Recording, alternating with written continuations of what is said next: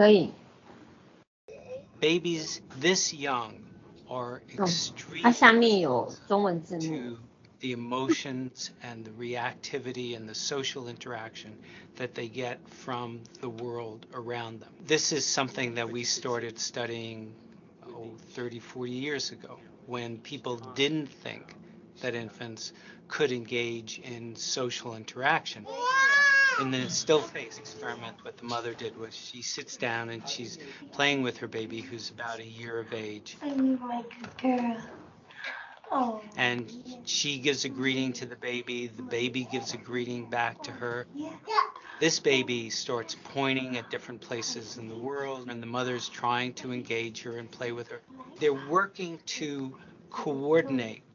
their emotions and their intentions, what they want to do in the world. And that's really what the baby is used to. And then we ask the mother to not respond to the baby. The baby very quickly picks up on this. And then she uses all of her abilities to try and get the mother back. She smiles at the mother. She points because she's used to the mother looking where she points.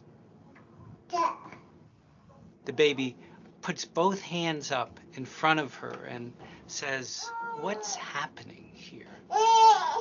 She makes that screechy sound at the mother, like, come on, why aren't we doing this?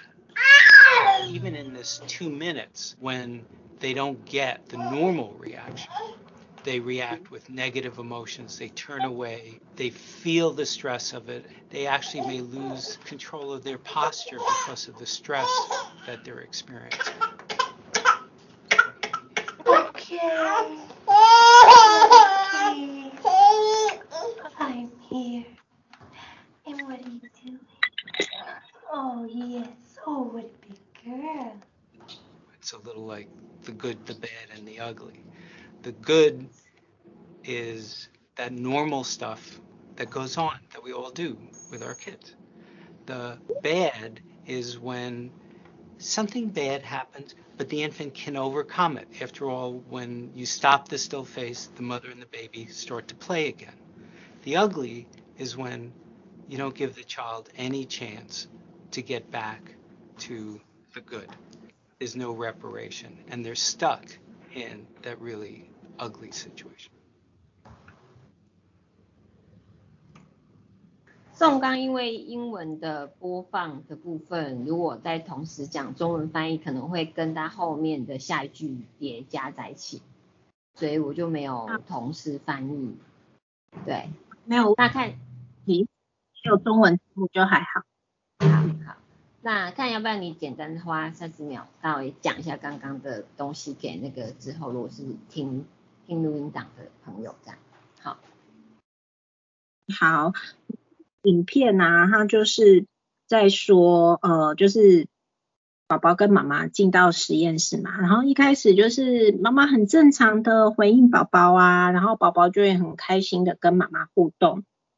然后这时候开始，哎，妈妈就是面无表情，哦，也没有讲话，就只是没有表情而已，宝宝就开始想说，哎，到底发生什么事了？为什么妈妈会这样？那他也会开始试图做一些事情，去把他那个原本的妈妈找回来。哦，他可能会尖叫啊，然后或者是用手想要去逗弄妈妈啊，哦，想说他妈妈到底怎么了？怎么会这样？然后可是当妈妈都还是继续没有反应，他就开始也紧张了，就会立刻启动我们刚刚讲的他的黄灯或红灯区的反应。刚刚那孩子就是黄灯区的反应，他就会开始哭啊，试图是把他原本的妈妈换回来。他妈妈，哎，啊好，实验过后，妈妈又开始恢复正常了，可以开始跟他讲话了，哈，然后赶快安抚他，对，然后这个宝宝的情绪也才比较荡下来，比较恢复正常。这就是刚刚讲的那个，我们的这些依附关系啊，协同调节都是非语言的讯息，就是都是我们的这个。呃，肢体呀、表情啊、声调啊、讲话这些，都会在传递这些讯息到我们的神经梯子里面，然后立刻会去启动一些反应。好，那您这边有要补充的吗？后面还有蛮多部分，你就把它讲完好不好？OK，我这边就是补充一个呃依附关系代间传递的实验，我不知道大家有没有呃看过《生命之初》这个影片纪录片哦，它就是在讲宝宝宝宝出生之后的一些依附关系的部分。那这影片非常重要，非常好看，但是它现在在 Netflix 下架了哦，所以如果大家就是有有的话，就是呃，可能网络上找看看。他后来有一个比较简短版的呃《生命之初》的一个影片，这样可以去找。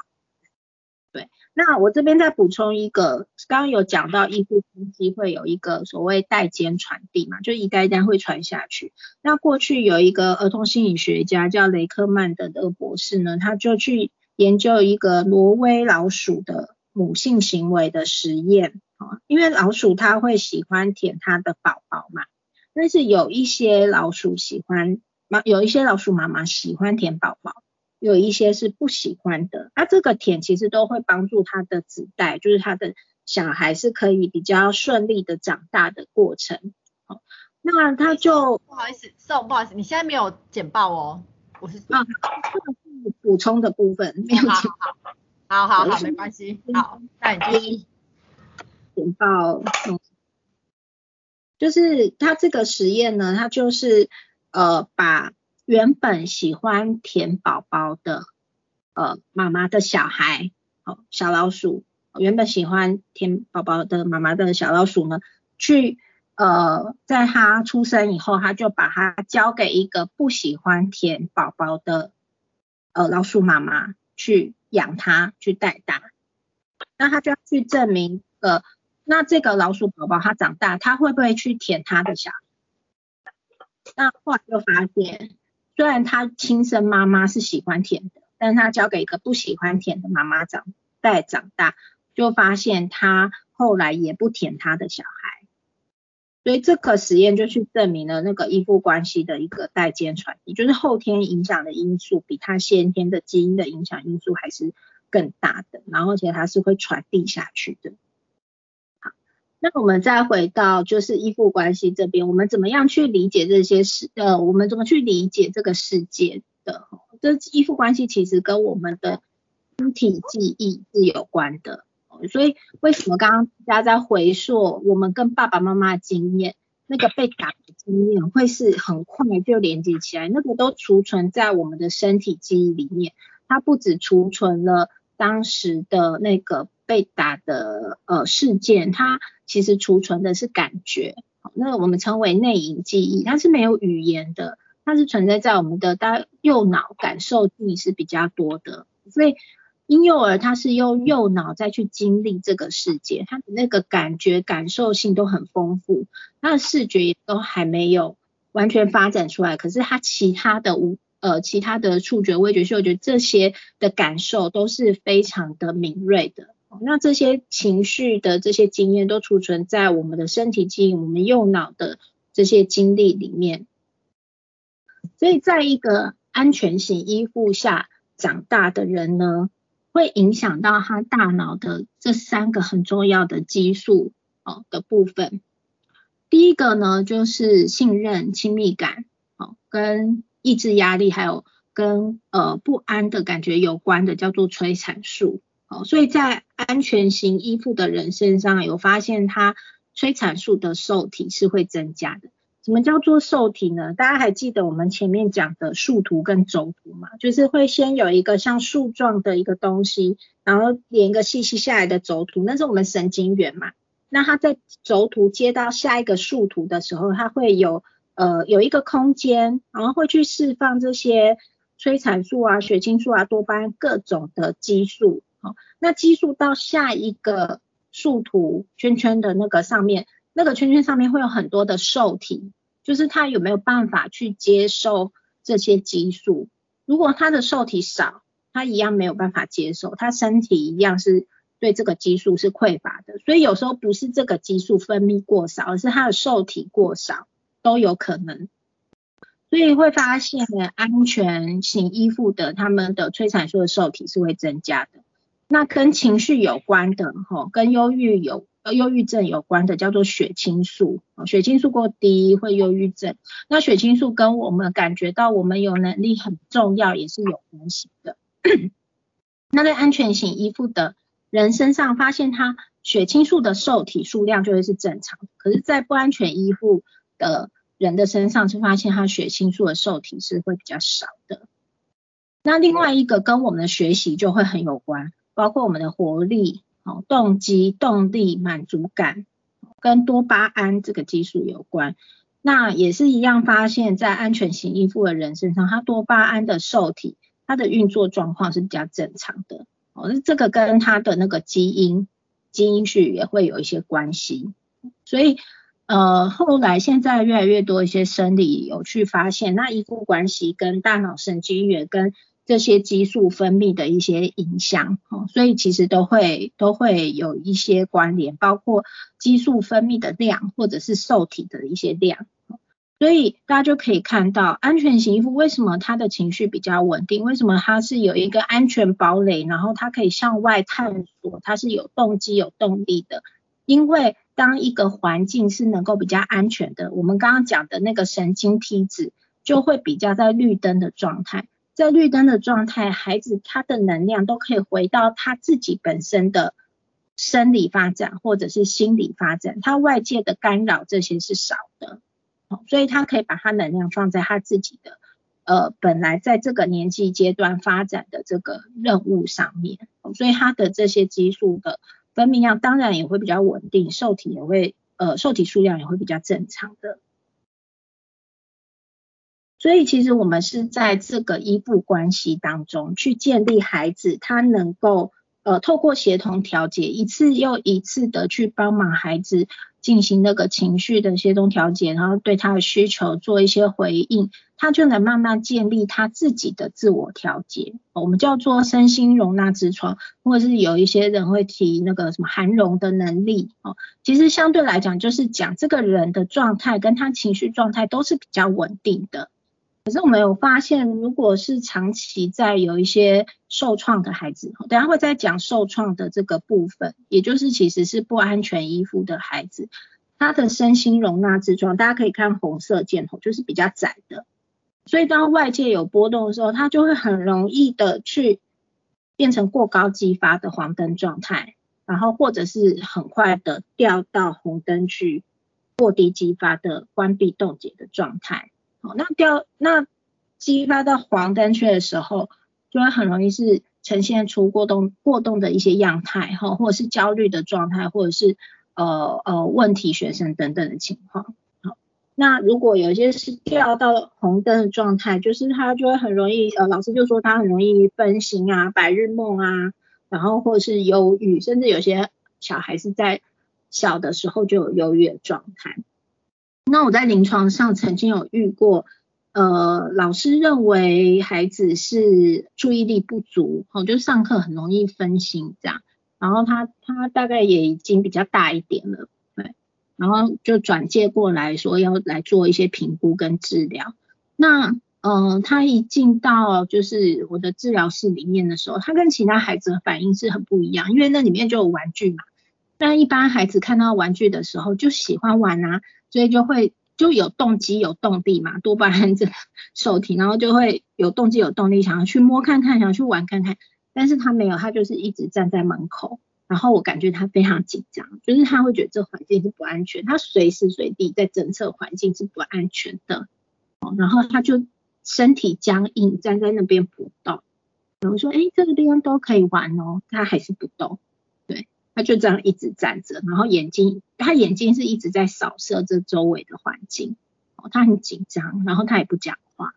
对，那我就觉得，哎，这个反应很特别哦，就是之前比较没有遇到这样状况，然后不太像是很典型的注意力不足的孩子，哦，至少不注意力不足孩子，他他可能换换那个玩具换的很快，可是他不会到都不玩状况，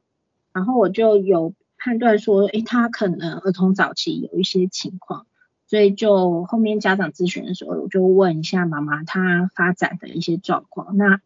呃，就是在他比较儿童早期的时候，父母是有暴力的，父母彼此之间的暴力。嘿，那他很紧张，就是孩子那时候还小嘛，他无能为力，所以他掉到红灯区，他不知道怎么办。所以现在他只要看到爸爸，哎，有时候去碰一下妈妈，可能就只是拍一下这样子，哎，叫他一下，他都会立刻弹起来说你要干嘛？你要做什么？哎，就是他的神经系统都处于在警戒状态，可是他的处理方式是掉到红灯区，那他他花要花很多能量去处理他过去这些创伤的事情，所以他自然没有办法这么多能量是放在他的学习上面，他上课就会很容易分神。注意力没有办法集中，也连带让他影响他学习的这个部分，所以这个是呃，就是说我们可以看，虽然行为表现是这样，好像注意力不足，但他可能背后还是会有一些影响的。所以其实依附类型就是我们的神经系统怎么样去回应跟适应我们的主要照顾者。那像我们前面讲的比较焦虑矛盾型的。就可能倾向用这个战或逃黄灯区的反应去回应照顾者。那逃避型的呢，就是刚刚我讲那个例子，他就比较掉到背侧迷走神经红灯区关闭冻结的状态，分心分神，他比较没有办法回应外界的这些刺激跟需求。哦，混乱型的，就是会刚在刚那个曲线上面起伏，一下上去黄灯，一下掉到下面红灯。所以同样的刺激源。同样的事件进来，身心容纳之窗比较宽的人，他就是相对来讲是比较稳定的嘛，他不会一下就掉到黄灯或红灯。可是当他身心容纳之窗比较窄的人，他就会很快掉到黄灯或者是红灯区。那这个就会也影响到对孩子的对对应的那个方式，哦，所以就会变成这依附关系会代间传递下来的状态。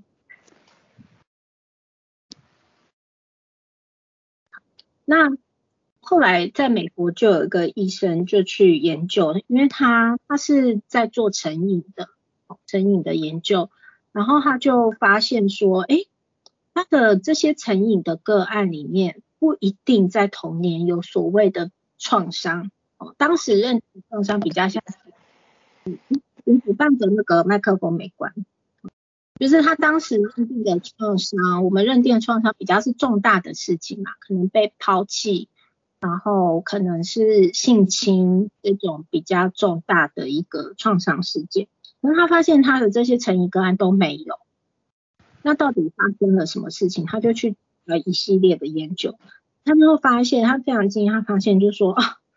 原来创伤并不如我们想象来的大。其实刚刚大家在写的这些经验，有些被被被打，有些被骂，有些被忽视。这些都可能是细细小小的创伤事件，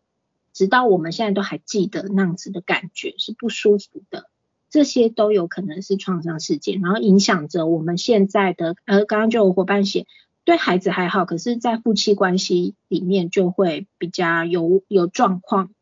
那那个都是过去有一些这种事件的一些影响，他那。这个医生他就称这个叫做童年逆逆境，英文简写是 ACE，所以如如果你打童年逆境 ACE，应该就会有蛮多资料会出现的。他就发现说，这些成瘾的人，他身上至少都会有一件童年逆境的事情，这种可能是比如说校园的暴力、网络的霸凌、父母的吵架、长期的吵架、父母的像我刚刚讲的个案的状态，就是。呃，爸妈拳打脚踢的状况，好，然后或者是被歧视，或者是贫困，或者是一些呃天灾人祸的一些状况，或甚至不一定发生在他身上，可能是新闻的一些暴力的一些画面，有些孩子可能都会影响。